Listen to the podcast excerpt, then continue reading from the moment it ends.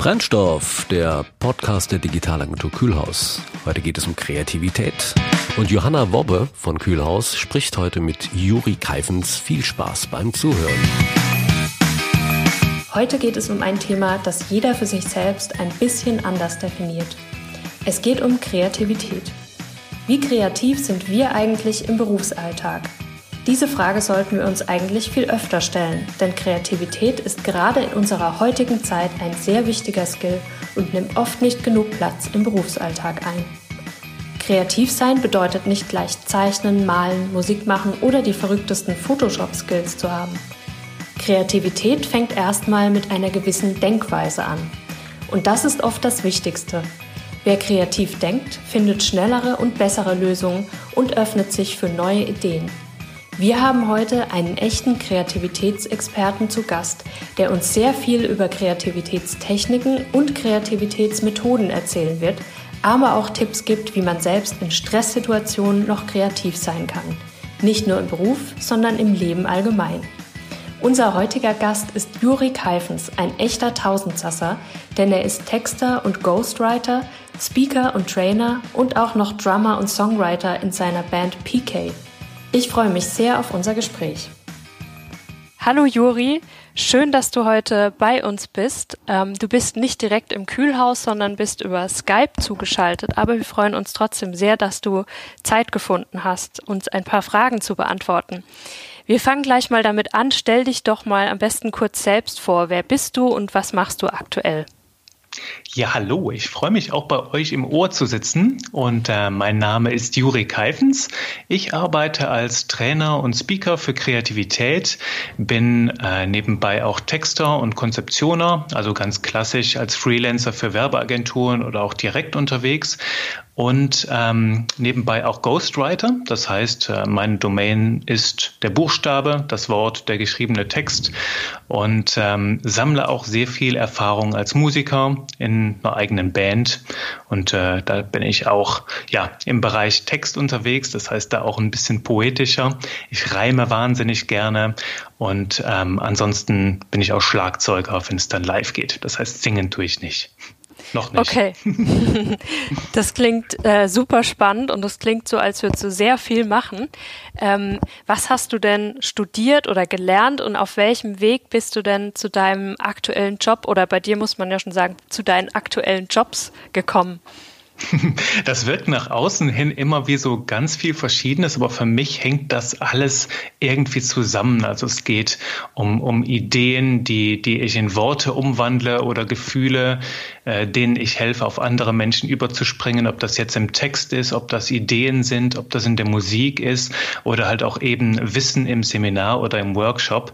Das ist so das verbindende Element. Hab ganz klassisch Germanistik und Anglistik studiert, anfangs mhm. sogar auf Lehramt, habe dann aber nach dem Bachelor gemerkt, mh, hm, Lehrer ist vielleicht doch nicht so das Richtige und bin danach ähm, einen anderen Pfad gegangen, habe dann einen Master gemacht als Übersetzer.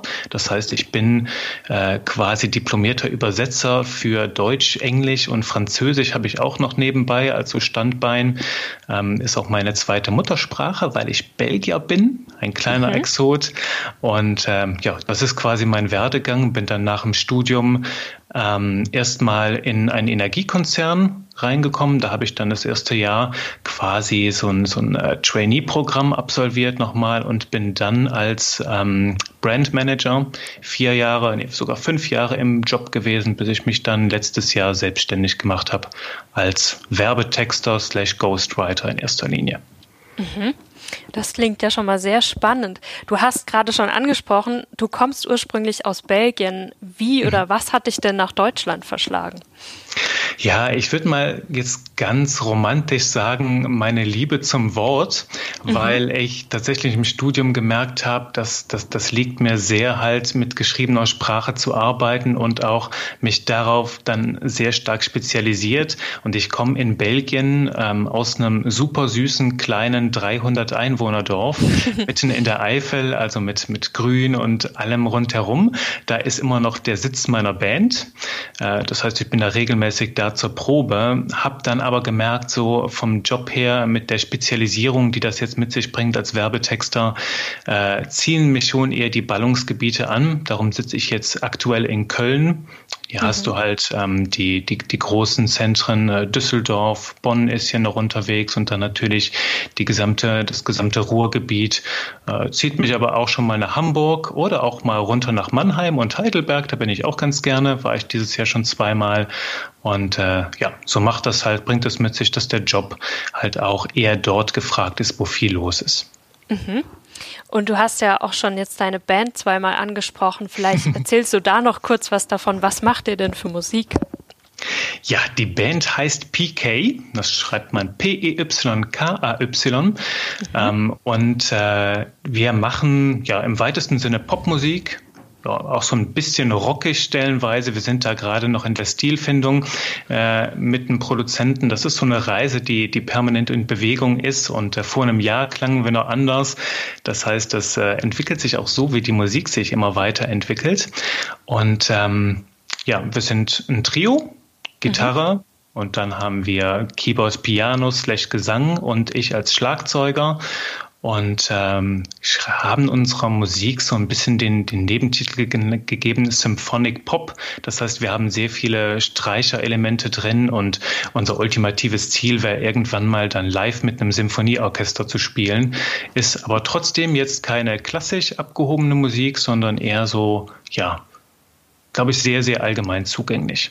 Kannst mhm. du auch gerne mal reinhören. Wir haben schon drei Singles im Moment offen. Die sind auf allen möglichen Streaming-Plattformen. Kannst du uns finden unter dem Namen PK.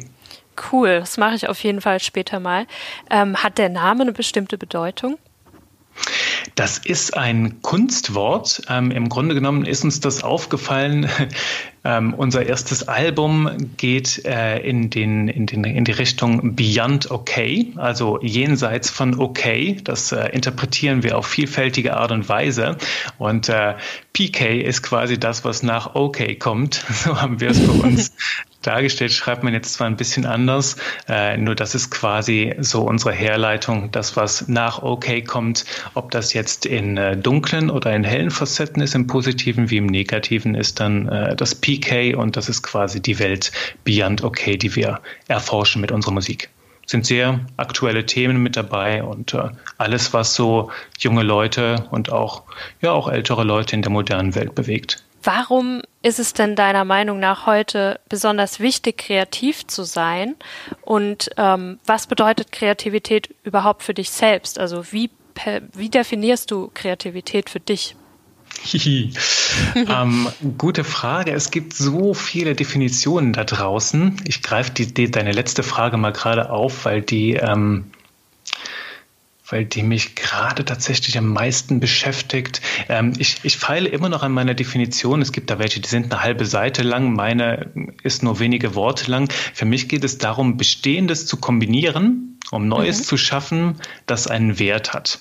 Das heißt, es geht bei neuen Ideen, die sind ja eigentlich immer eine Kombination aus Bestehendem.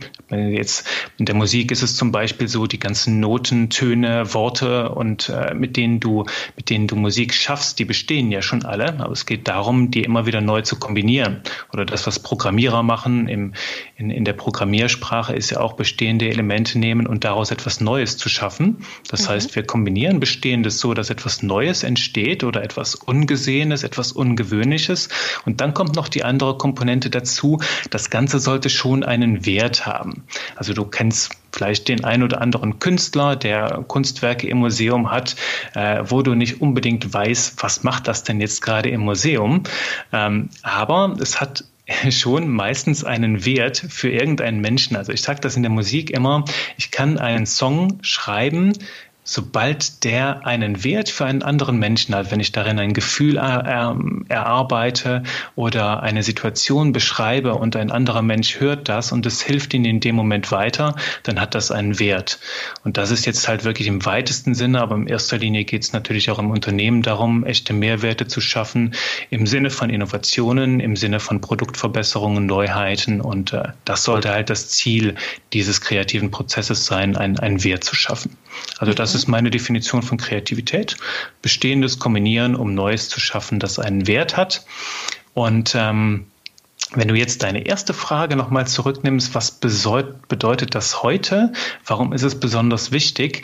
Und wir beobachten, glaube ich, in, in, in jedem zweiten Newsletter, den ich irgendwo lese, steht es drin, dass die Maschinen und die KI äh, mhm. Arbeitsplätze bedrängen, die ganze Welt auf den Kopf stellen. Das ist tatsächlich so, dass da jede Menge Bewegung drin ist. Ich kenne das selbst aus, aus meiner Erfahrung als Übersetzer. Ich habe das ja vor, ja, ist jetzt mittlerweile zehn Jahre her, dass ich das studiert habe.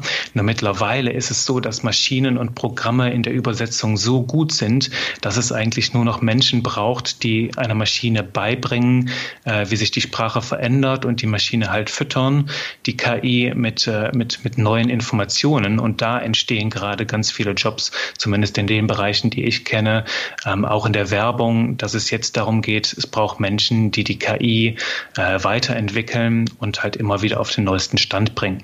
Parallel ähm, ist die Kreativität aber so etwas, was Maschinen noch nicht noch nicht, also zu meinem Empfinden, noch nicht wirklich abbilden können und wo ich auch glaube, das wird sich noch lange Zeit verzögern. Es liegt zum einen daran, dass äh, wir Kreativität bei Menschen noch nicht mal so richtig fassen können und nicht runterbrechen können auf eine Formel, äh, so und so funktioniert Kreativität. Und ich bin daher überzeugt, dass wir Maschinen auch nichts beibringen können, was wir selber noch nicht zu 100 Prozent durchdrungen haben. Daher wird das auch weiterhin noch eine Domäne bleiben. Und wenn du dir die, die Welt anschaust, anschaust heutzutage, wenn du in den Social Media unterwegs bist, wenn du einen Blog führst, wenn du aber auch das, das Konsumverhalten von Menschen siehst, ob das jetzt Netflix ist, ob das iTunes ist, wir dürsten quasi danach immer wieder begeistert, überrascht zu werden mit, äh, mit Dingen, die anders sind, mit Dingen, die neu sind, die uns auffallen.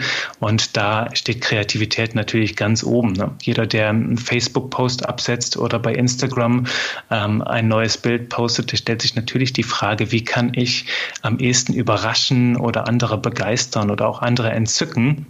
Und ich habe manchmal so ein bisschen den Eindruck, auch bei mir selbst, dass wir süchtig sind nach dem Neuen, nach äh, frischen Inputs und dass dafür natürlich Kreativität immer weiter zur, zur wichtigsten Ressource überhaupt nach vorne avanciert jetzt. Ja, da bin ich ähm, ganz deiner Meinung. Ich habe auch heute Morgen lustigerweise gerade einen Artikel gelesen über Creative AI, also das, was du angesprochen hast, mhm. künstliche Intelligenz, wo man im Prinzip nur noch ein paar Briefings in ein Programm, in ein Computerprogramm oder in eine Software eingibt äh, von einem Kunden und noch ein paar andere Bilder oder Grafiken zum Beispiel und dann kriegt man im Prinzip eine komplette Werbekampagne ausgespuckt. Mhm. Und da war gerade so die Diskussion, wie gut es funktioniert, ob das überhaupt Sinn macht, ob diese AI dann besser ist als der Mensch. Und ja, letztlich war so das Fazit, dass es letztlich ja doch wieder menschengemacht ist, weil das Briefing kommt von einem Menschen, ähm, mhm. die, die Bilder und die Grafiken kommen vom Menschen und letztlich macht die Software im Prinzip nichts anderes als der Mensch, wenn er sich hinsetzt und brainstormt zum Beispiel. Ja. Ähm, und deswegen, wie du sagst, ist es meiner Meinung nach, glaube ich, gerade heute extrem wichtig, dass es eben auch Menschen gibt, die, wenn man denn so eine AI nutzt, dass sie irgendwie diese AI programmieren oder anleiten, wie man kreativ ist. Ähm, genau, aber noch eine Frage dazu. Warum denkst du, ist es gerade für Unternehmen, vielleicht auch Unternehmen in der Digitalisierung besonders wichtig, auch kreative Köpfe einzustellen und nach denen zu suchen? Hm, in der Digitalisierung, hm, das ist eine gute Frage. Oder beziehungsweise, ähm, was ja auch so eine Frage ist, die viele antreibt, viele Unternehmen in der Digitalisierung, wie kann ich denn Kreativität überhaupt fördern und auch fordern in, in meinem Unternehmen? Stichpunkt zum Beispiel, dass es oft zu wenig Zeit gibt. Jetzt in einer klassischen Werbeagentur ähm, ist das oft ein Thema. Es gibt zu wenig Zeit, sich wirklich kreativ mit einem Thema und einer Werbekampagne auseinanderzusetzen. Mhm. Also das ist gerade jetzt in Zeiten der Digitalisierung hast du ja viele Medien, die, die, die sich rasant entwickeln und ähm, bis du halt Content, bis du Inhalte halt auch richtig über ein Medium so spielen kannst, dass du den meisten Mehrwert für dein Unternehmen da rausholst, gilt es ja, das erstmal zu durchdringen. Das heißt, du brauchst zum einen Leute, die, die findig sind äh, mit neuen Systemen, die sich permanent wieder in neue Medien hereinarbeiten, schauen, wie funktioniert das Ganze und äh, dann natürlich auch herausfinden, wie bespielen wir das optimal auch für unser Unternehmen. Und da gilt es halt auch Menschen zu finden, die, die da permanent dranbleiben, die auch eine Leidenschaft dafür haben, immer wieder was Neues auszuprobieren und äh, diese Medien dann auch für dein Unternehmen zu erschließen und darauf Wertschöpfung zu betreiben. Und ähm, daher, ja, das ist ist etwas, glaube glaub ich, was du bei der sehr, sehr jungen Generation gerade immer mehr findest, immer verstärkter. Und ähm, den zweiten Teil deiner Frage, den habe ich gerade tatsächlich vergessen, weil ich gerade in Gedanken mir bunte Bilder male von den Zukunft. Genau, der zweite Teil meiner Frage war, wie ja. es denn für Unternehmen möglich ist, Kreativität überhaupt zu, zu fordern und zu fördern mhm. auch. Ja, das ist ähm, alles so ein bisschen etwas der, von, von der Reifezeit, eine Frage der Reifezeit. Äh, das habe ich selbst manchmal, dass es Kampagnen gibt, Projekte, da ist sehr, sehr viel Druck dahinter und da kriegt man als Kreativer mit der Zeit so das Gefühl, hätte ich da jetzt noch eine Woche Zeit, das mal sacken zu lassen, noch mal mit frischen Augen drauf zu schauen, dann ähm, könnte ich da vielleicht noch ein bisschen mehr rausholen? Also es ist immer die Frage, wenn du auf einem Projekt sehr, sehr stark arbeitest, tut es dir immer gut, da mal Abstand zu gewinnen und das nochmal mit neuem Blick zu betrachten. Das hilft meistens dabei, wirklich Durchbrüche gezielt äh, herbeizuführen. Auf der anderen Seite, was genauso wertvoll ist, ist, das ist, ist ein anderes Augen- und Augenpaar, also selbst dann im Team, äh, zu schauen, wie kann man ein Projekt äh, so im Team aufteilen, dass man möglichst, möglichst möglichst viele Gesichter da mal raufschauen lässt, möglichst viele Gehirne da zusammentut, die das ja, das Thema aus verschiedenen Perspektiven beleuchten und so halt ähm, ja, sehr, sehr breit ins Thema reingehen in relativ kurzer Zeit. Das ist dann natürlich eine Frage auch von Ressourcen, denn äh, wenn du dich als Mitarbeiter um fünf Projekte gleichzeitig kümmerst, verlangt das natürlich auch entsprechendes Projektmanagement. Und da sind wir dann beim Thema agiles Arbeiten. Und das ist ja auch letzten Endes bei euch im Kühlhaus ein ganz, ganz großes Thema. Und ihr seid ja Paradebeispiel auch dafür. Ne?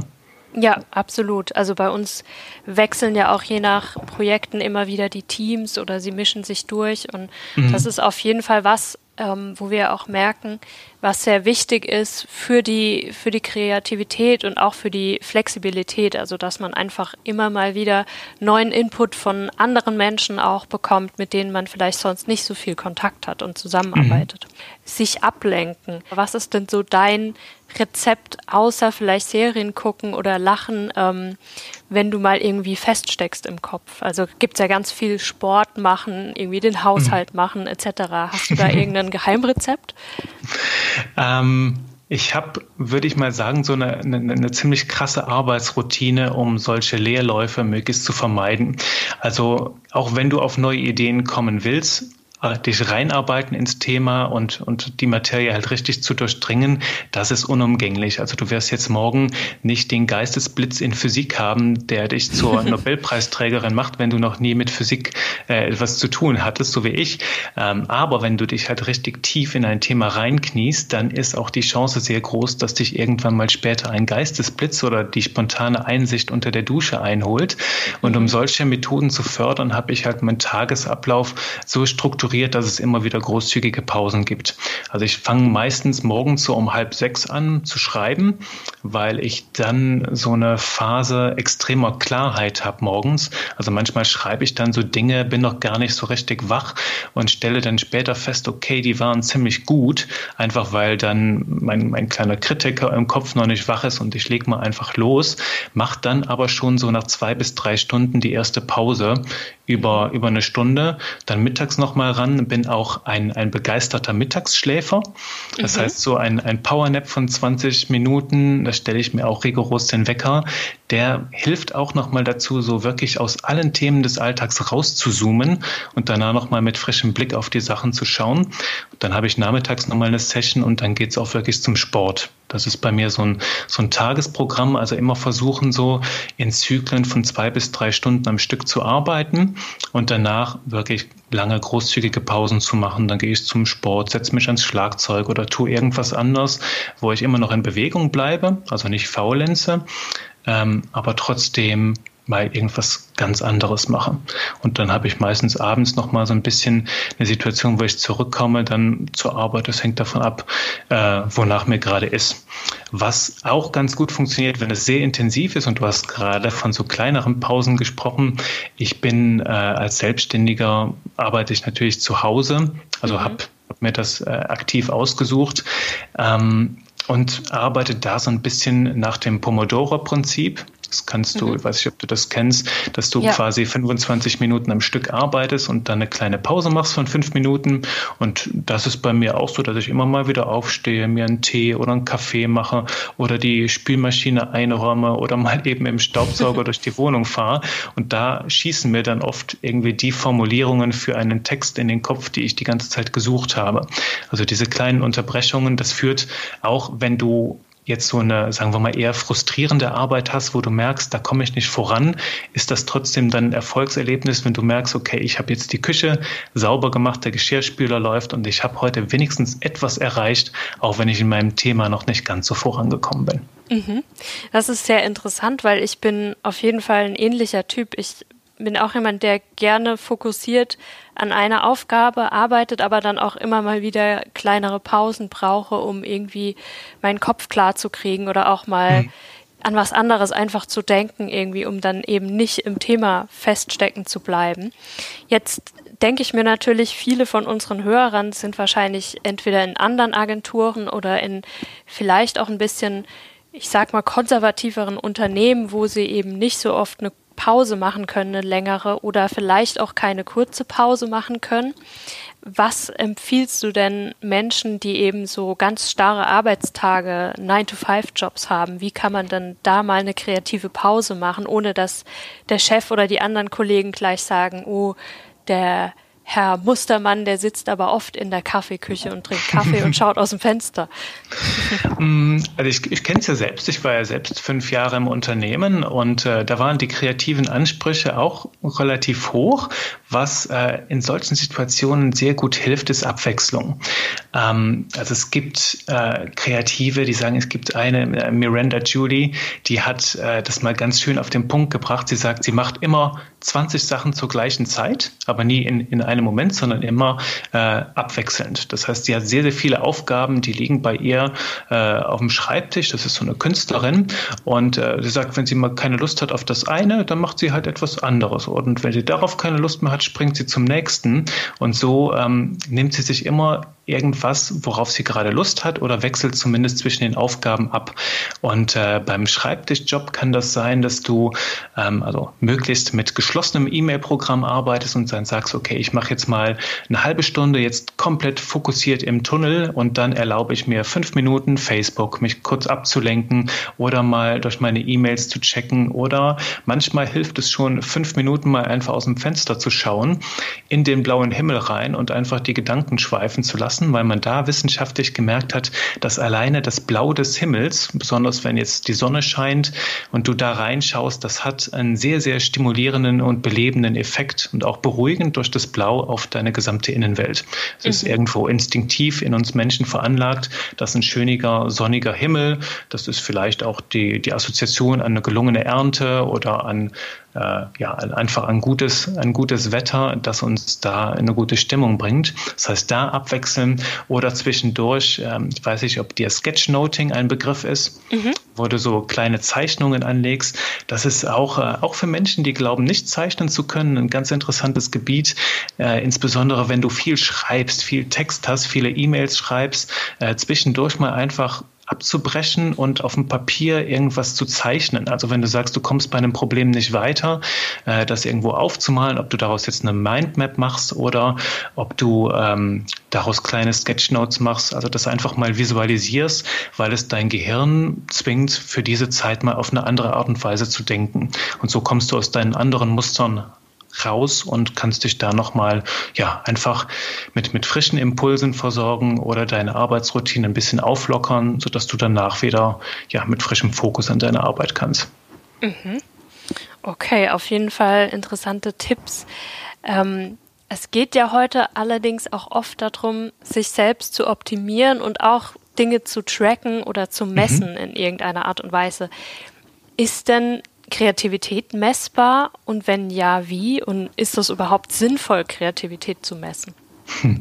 Da gibt es ganz spannende Tests aus der Wissenschaft, weil es gibt ja auch rund um Kreativität jetzt seit 50 Jahren äh, sehr, sehr viele Neurologen, die sich damit befassen. Also die Hirnforschung ist da sehr aktiv. Und ähm, da gibt es auch so ein paar Forscher, die haben früher so ein paar Tests etabliert. Ich glaube, einer davon ist äh, Joy Paul Guilford. Der hat so einen Test ähm, mit eingeführt. Äh, Alternate Use Test heißt der, wo es darum geht, ähm, zum Beispiel für den, ich glaube, sein Beispiel ist der Ziegelstein, dafür so viele Verwendungsmöglichkeiten wie möglich zu finden. Oder ich habe das auch schon mal im Seminar mit Toilettenpapier gemacht oder du suchst dir irgendeinen Gegenstand raus und überlegst dir, wofür könnte man das verwenden, ob das jetzt als Türstopper ist, ob das jetzt beim Toilettenpapier ist, um irgendwas aufzusaugen oder irgendwas einzuwickeln oder irgendwas zu polstern. Äh, da gibt es ja ganz viele unterschiedliche Möglichkeiten. Und äh, aus diesem Test wollte man in der Wissenschaft dann schauen, okay, wie viele Lösungen, wie viele alternative Verwendungsmöglichkeiten kann ein Proband für so einen, für so einen Gegenstand ähm, ja, sich, sich ausdenken innerhalb von kurzer Zeit und wie originell sind die dann. Das heißt, einerseits äh, spielt Quantität eine Rolle, wie viele kann er generieren und aber auch die Originalität, also wie sehr kann er aus Mustern ausbrechen. Wenn du jetzt zum Beispiel zehn verschiedene Verwendungsmöglichkeiten gibst, wie man, was man alles mit Klopapier einwickeln kann, dann hast du zwar die Quantität, aber noch nicht so sehr die Originalität. Mhm. Und ähm, da ging es halt in erster Linie um diese Faktoren. Mittlerweile geht man allerdings allerdings immer weiter weg davon, das zu messen, weil man einfach weiß, dass so viel mehr eine Rolle spielt. Also wenn ich jetzt zum Beispiel dich so einem Test unterziehe und du vorher gut drauf warst, du ähm, vielleicht gerade zum Sport warst und äh, voller Adrenalin bist oder wenn du gute Gefühle hast oder wenn ich dir vorher Angst mache oder wenn es äh, etwas gab, das dich sehr traurig gemacht hat, wird dieses Resultat anders ausfallen.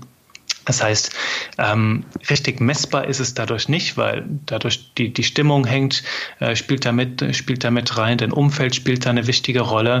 Ähm, ja, und auch äh, vor allem ja der, der, der Umkreis, die Kultur, in der du gerade bist, wie äh, zum Beispiel wir Deutschen. In Deutschland ist es sehr stark verankert, dass wir erstmal eine Erlaubnis brauchen, etwas zu tun. Das heißt, auch wenn du verrückte, verrückte Übungen im Team machst, äh, ist es sehr wichtig, dass oft die Führungskraft das dann auch als erste tut tut, damit alle anderen sehen, ja, ist schon okay, wenn wir jetzt ein bisschen ausflippen und etwas tun, was wir sonst nicht machen.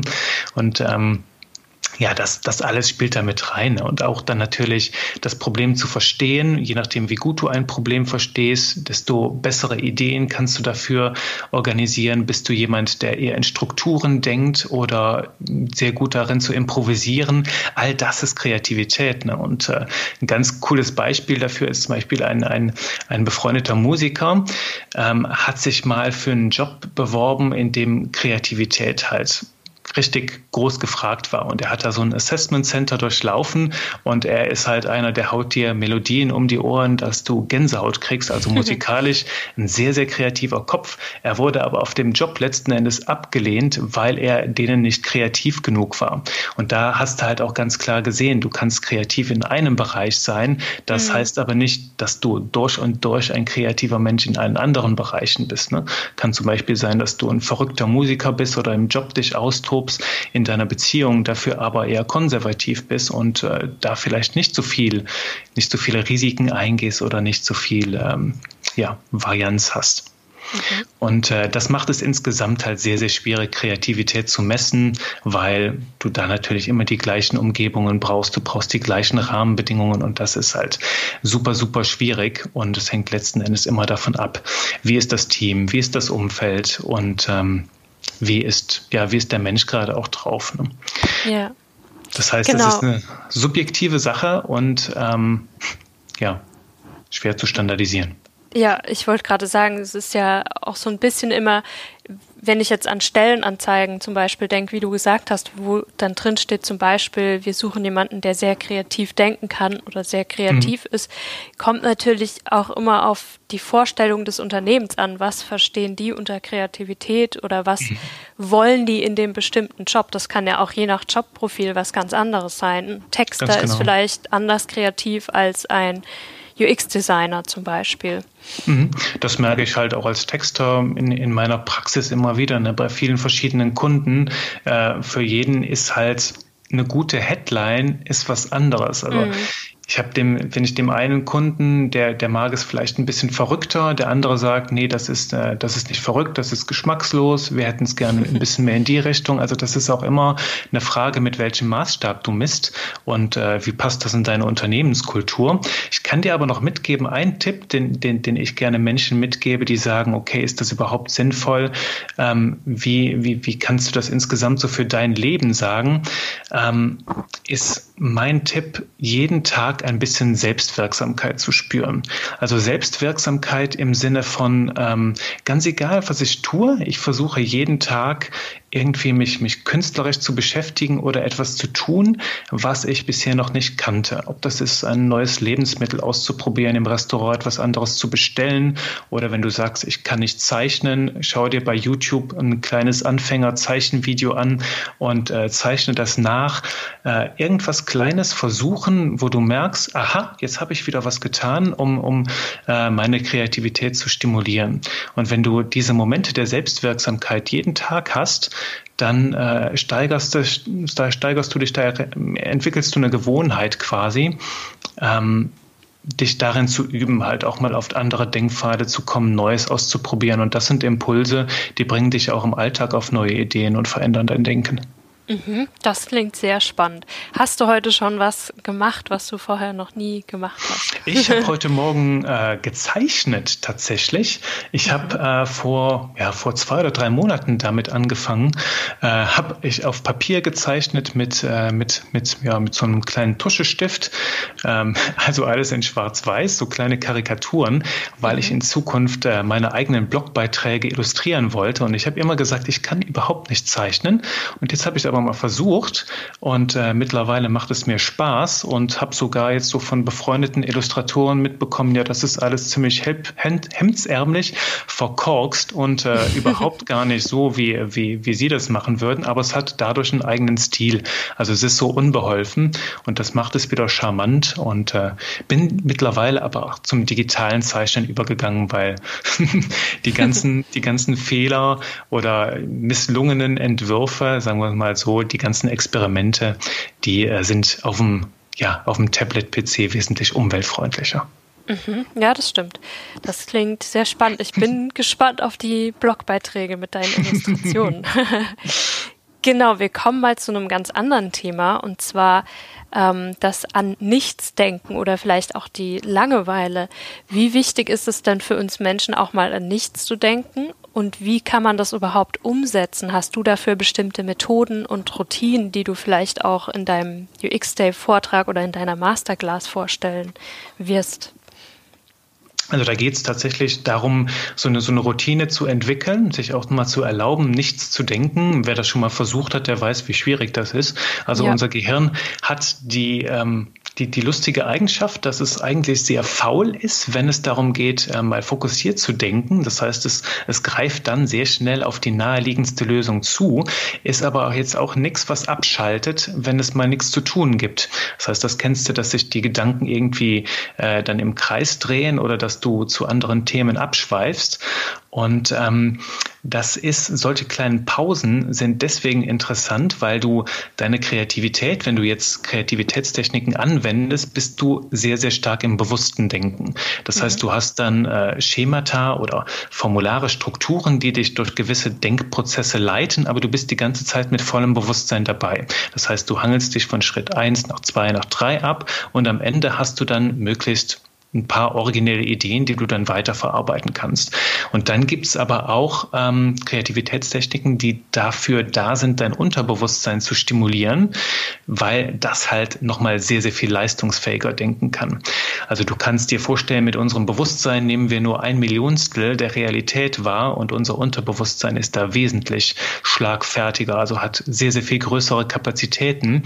Und wenn du dich wirklich ganz krass mit einem Problem beschäftigst, also so zwei, drei Stunden an etwas brütest oder ähm, Brainstorming machst und damit nicht nach 20 Minuten aufhörst, sondern permanent weitersuchst. Also du machst quasi 20 Minuten, machst kurz Pause, wieder 20 Minuten irgendwann ist dieser Reiz in deinem Gehirn so stark, dass es selbst dann noch weiter sucht, wenn du schon längst aufgehört hast, danach ja, nach, an deinem Problem zu arbeiten. Du kennst es vielleicht, dass wenn du so ein Bewerbungsgespräch hattest oder irgendwas, was dir sehr, sehr wichtig war oder eine mündliche Klausur und du kommst einfach nicht auf die richtige Idee oder auf den richtigen Gedanken und dann eine halbe Stunde später, wenn du auf einmal losgelassen hast, wenn alles vorbei ist und du locker bist, dann kommt es dir wie von alleine in den Kopf, einfach weil dein Unterbewusstsein die ganze Zeit weitergearbeitet hat an diesem Problem und äh, dir dann auf einmal eine, eine Lösung rausspuckt, so quasi quasi, hey, hallo, ist das noch relevant? Hier, ich habe was gefunden, ähm, ist das vielleicht was? Mhm. Und äh, diese Momente ja, zu stimulieren durch, durch an nichts denken oder durch so Routinetätigkeiten wie Hausarbeit. Ich nehme da gerne das Beispiel Bügeln.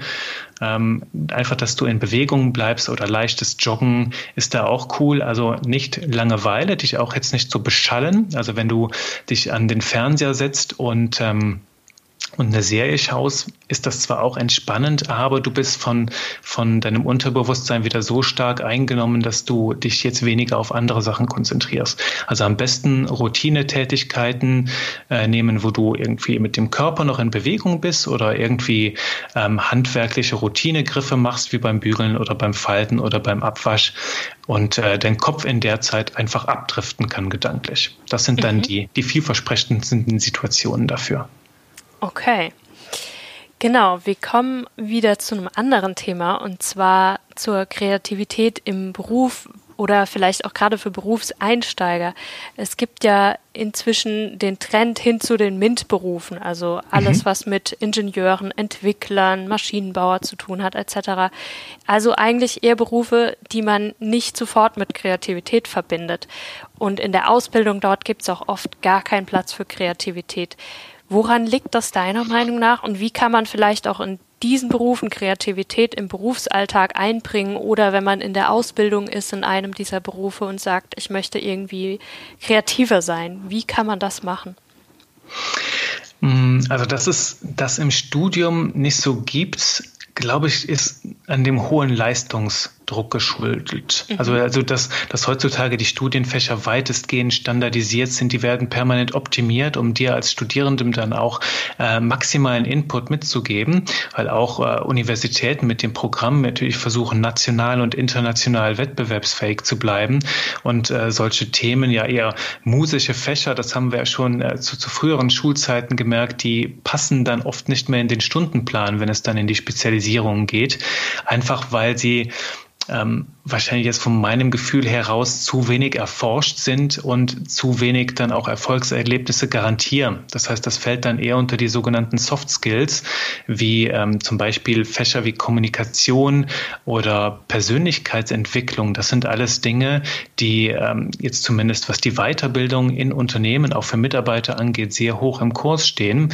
weil sie halt langfristige Wirkung haben. Sie bringen nur nicht direkt äh, messbare Mehrwerte. Also jemand, mhm. der gut kommunizieren kann, äh, der eine starke Persönlichkeit hat, der sehr resilient ist oder auch sehr kreativ in, in kleinen Sachen. Das ist vielleicht etwas, wo ein, wo ein ähm, Arbeitgeber sagt, ja, das nehmen wir gerne mit.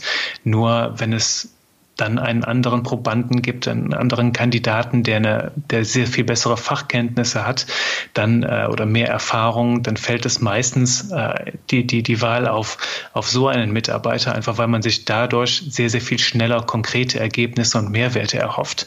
Und ich glaube, darunter hat die Kreativität immer so ein bisschen zu leiden. Womit du dich aber intern für dich füttern kannst, auch privat, ist, äh, gebe immer den Tipp mit, sehr viel lesen, neugierig bleiben. Also du musst dafür nicht unbedingt Literatur rund um Kreativität ähm, studieren oder dich permanent damit umgeben. Also ich habe jetzt klar äh, wegen meinem Beruf, dass ich äh, jedes Buch dazu lese, was mir in die Hände kommt. Also ich glaube, ich habe alles im Regal, was du bei Amazon zum Stichwort unter Kreativität finden kannst. Ähm, und das ist natürlich schon sehr dick.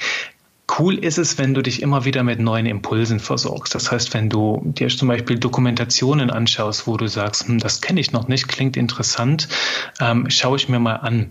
Oder dir die Artikel durchliest oder einfach Themen, die, die, die gut kuratiert sind. Es gibt da draußen sehr, sehr viele Newsletter, ohne da jetzt Werbung machen zu wollen, die dich mit, mit Impulsen zu allen möglichen Gebieten versorgen. Ich bin jetzt zum Beispiel keiner, der, der Fachzeitungen liest, aber ich habe ein paar Newsletter Newsletter abonniert zum Beispiel, die mir dann das Neueste aus Wissenschaft, aus Medizin, aber auch aus Natur, aus Biologie ähm, immer wieder vorschlagen. Und da ist es ganz interessant, mal da reinzuschauen.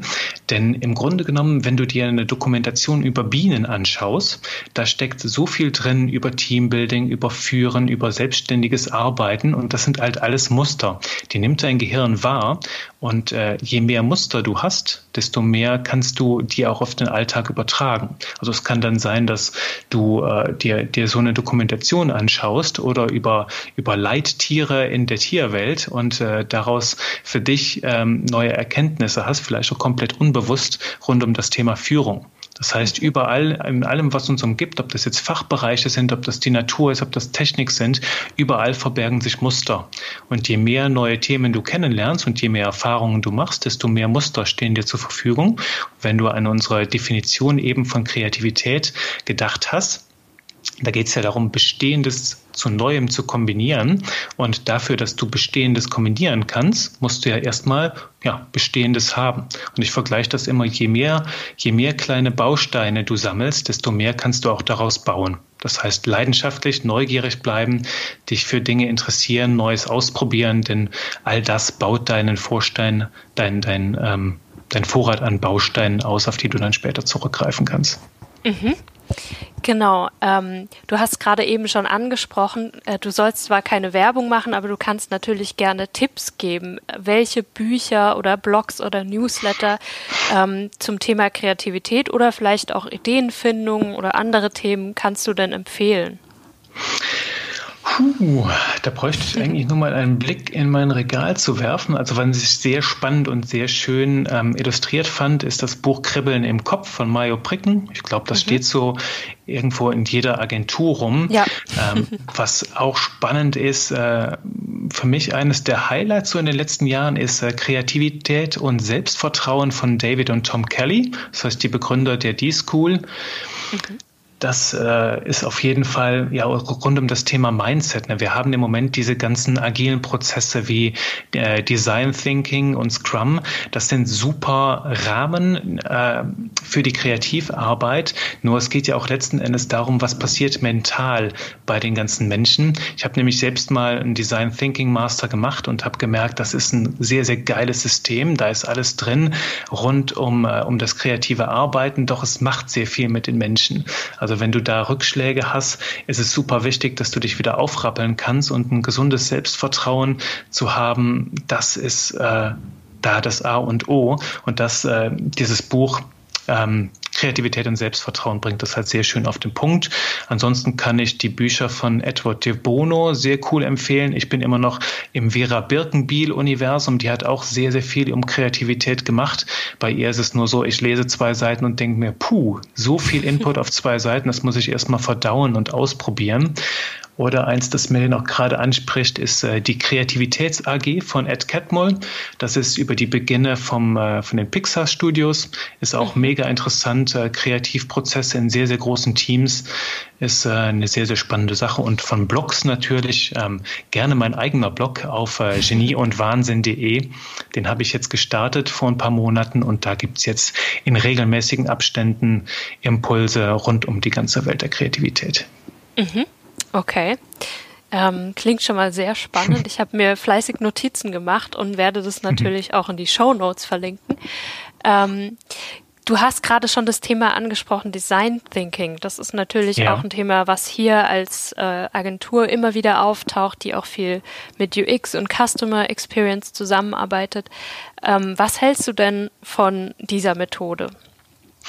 Ähm, vom Prozess finde ich das super, super cool, weil es halt auch wirklich, wenn du so einen Design Thinking Prozess durchmachst, hast du alles für den Kreativprozess drin, was du brauchst. Also gerade das Thema Empathie, dich reinfühlen, auch das Thema mal richtig verstehen, das überspringen, merke ich sehr, sehr viele Kolleginnen und Kollegen im Alltag, fällt auch oft mal unter den Tisch, weil die Recherchezeit, das ist, was du am ehesten kürzen kannst.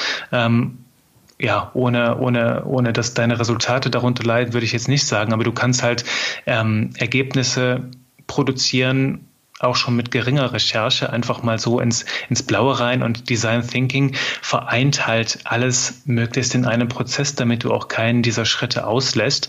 Äh, Ideation-Prozesse sind da natürlich mein Liebling, wo es dann darum geht, auch konkret ähm, Ideen, in denen mal ins, ins, ins Blaue zu generieren. Ich finde diese Prozesse wunderbar, habe allerdings in den Momenten, wo ich damit gearbeitet, gemerkt habe, dass äh, wenn du Menschen so da reinziehst, sind sie oft erstmal überfordert. Weil ich kann ja sagen, aus einem Projekt zum Beispiel haben wir zwei Tage gearbeitet, haben eine Feldstudie gemacht, kannten unsere Zielgruppe, hatten eine erste Idee, fanden die super und haben dann einen ersten Prototypen gebaut und gemerkt nach zweieinhalb Tagen, oh, das funktioniert nicht. Wir haben uns das zu schön gedacht. Und äh, in dem Moment war halt echt so einen ganzen Tag die Luft raus, weil mhm. du sitzt da natürlich sehr viel Herzblut rein und, und sehr viel Energie. Und äh, wenn du dann so einen Rückschlag hast, im Prozess ist das schwierig zu sagen, okay, wir müssen noch mal einen Schritt zurück und da nacharbeiten und dann wieder mit neuer Energie ran. Das heißt, ähm, da passiert sehr viel in den Menschen. Und darum ist es für mich, äh, dass das ergänzende Pendant zu Design Thinking ist halt eine, eine gute Persönlichkeitsentwicklung. Auch zu schauen, wie gehe ich mit Rückschlägen um, äh, wie, wie, wie rede ich mit mir selber in solchen Situationen, wie rede ich mit anderen, wie schaffe ich es, mich wieder zu motivieren und äh, mich da wieder auf Kurs zu bringen. Das heißt, das, was, was in der Innenwelt im einzelnen Menschen passiert, ist für mich da genauso wichtig wie das, was im Prozess passiert. Und äh, das ist etwas, was ich da gerne noch mitgebe, ähm, gerade in anfänglichen Design Thinking Prozessen auch zu schauen, wie fühlt sich der Einzelne dabei und was braucht der persönlich, um in diesen Prozessen äh, auch sich selbst entfalten zu können. Mhm. Okay, interessanter Input.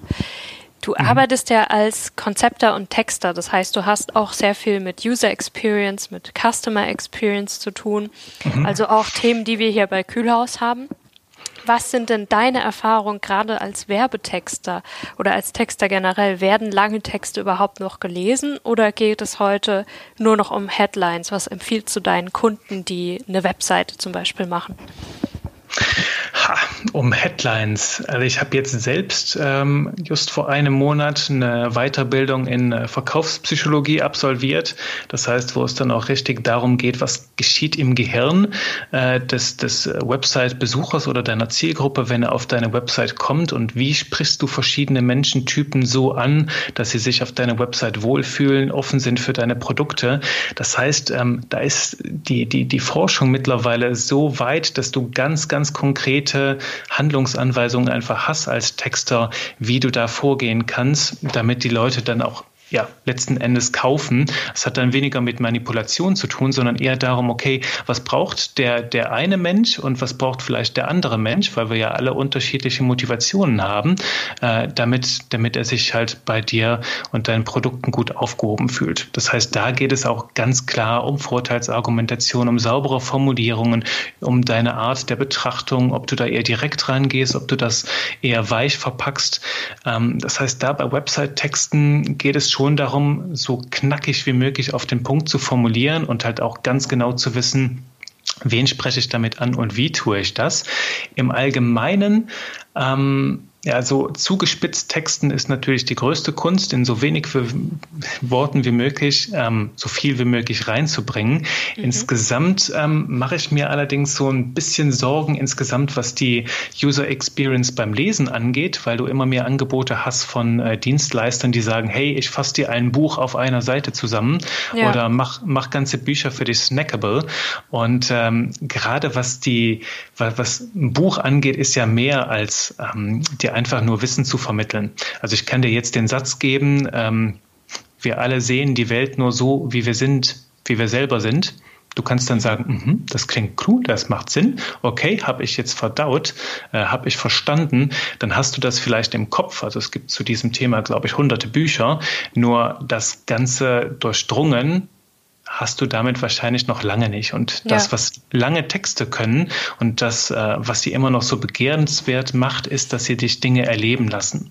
Das heißt, ein gutes Buch nimmt dich mit auf eine Reise durch verschiedene Gefühlszustände. Das nimmt dich mit äh, in die Gedankenwelt von einer Figur und du erlebst quasi das, Wissen oder die, die, die Reise eines Probanden durch seine Augen und äh, das über längere Zeit. Also wenn du dich einem Buch halt fünf bis zehn Stunden widmest, hast du halt sehr, sehr viel mehr Zeit in dieser Gedanken- und Gefühlswelt verbracht und wirst dafür dann natürlich auch sehr, sehr viel tiefere Lerneffekte mitnehmen, einfach weil du das Wissen mit Gefühlen verbindest, mit Emotionen und äh, es dadurch nicht nur für dich erlernbar, sondern auch erlebbar geworden ist. Und ähm, das ist immer noch ein großer Mehrwert heute für, für längere Texte, also wo du dann auch wirklich jemanden mitnimmst auf eine emotionale Reise, den das erleben lässt. Liegt ist aber auch nochmal eine Kunst, ein Anspruch an den Text, ähm, da natürlich immer noch ja, reizbar, reizvoll zu bleiben und äh, den Leser bei Laune zu halten. Also das ist so die, die, die, die User Experience. Ähm, entweder wollen wir es kurz und bündig, dann aber auf den Punkt, oder wir möchten uns halt auch wirklich auf etwas einlassen und tiefer ins Thema eintauchen. Ich glaube, beides gibt es immer noch. Äh, wir müssen uns nur klar machen, was unser Ziel ist mit dem Lesen. Mhm. Ja, da bin ich deiner Meinung. Also ich denke auch, dass beides auch wichtig ist, aber es kommt eben, wie du sagst, auf die Zielgruppe und aufs Ziel auch an. Mhm. Genau, dann ähm, kommen wir auch schon zur letzten Frage meinerseits. Wir haben jetzt ganz viel über Kreativität gehört, über Denken, über Ideenfindung. Deswegen die Frage, hast du denn ein Vorbild in Sachen Kreativität oder an wem orientierst du dich, was Kreativität angeht? Oh weh, das ist eine verrückte Frage. Die Antwort darauf sagt wahrscheinlich mehr über mich aus als über das Thema selbst. Weil, wie gesagt, das ist ganz individuell. Wenn du jetzt ein, ein, ein, Programmierer bist, ein Musiker oder ein Texter, sind deine Vorbilder wahrscheinlich immer wieder anders. Äh, Menschen, die mich inspirieren, sind ja jetzt in, in, die blaue Wiese. Steve Jobs fand ich interessant, wobei natürlich da auch war ein, ein guter Leader, hatte aber natürlich sehr, sehr viele kreative Köpfe hinter sich, die ihm die Bälle zugespielt haben. Ähm, kreatives Genie für mich ist auch äh, Till Lindemann und die mhm. gesamte Band Rammstein überhaupt. Dazu äh, ist, ist ein Universum für sich, äh, wo es sehr, sehr viel zu entdecken geht, was sehr, sehr viel Tiefgang hat. Werde ich auch selber mal einen Blogbeitrag drüber schreiben, habe ich in der Pipeline im Moment. Ähm, ansonsten Pippi Langstrumpf, Mach dir die Welt, wie sie dir gefällt, ist immer noch das beste Motto, denn wenn du deine Kreativität wirklich persönlich ausüben willst, dann folge deinem Gefühl ganz kompromisslos, mach das, was dein Herz dir sagt und äh, dann wirst du ein kreatives Leben führen, so wie es zu dir passt und ähm, nicht so, wie es vielleicht andere, also das Schlimmste, was du machen kannst, glaube ich, in dem Bereich, ist dich zu sehr mit anderen zu vergleichen, weil du dann vielleicht deine, deine eigenen Potenziale gar nicht so sehr entdeckst. Mhm. Okay, das waren äh, drei sehr interessante Vorbilder, sehr unterschiedlich. Genau. Gut, dann in diesem Sinne, mein Lieblingszitat von Pippi Langstrumpf ist passenderweise, sei frech und wild und wunderbar. Das finde ich immer ein sehr schönes Zitat. Das bringt es wunderbar auf den Punkt. Gut, dann Juri, vielen Dank, dass du dir Zeit genommen hast. Und wir machen natürlich alles, was du jetzt gesagt hast, in die Show Notes. Mhm. Genau, insofern wünsche ich dir jetzt noch einen kreativen und schönen Arbeitstag und sag vielen Dank.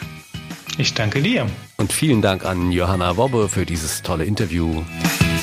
Seid frech und wild und kreativ. In diesem Sinne, bis zum nächsten Mal bei Brennstoff, dem Podcast von Kühlhaus. Für Anregungen und Kritik gerne eine E-Mail an podcast.kühlhaus.com.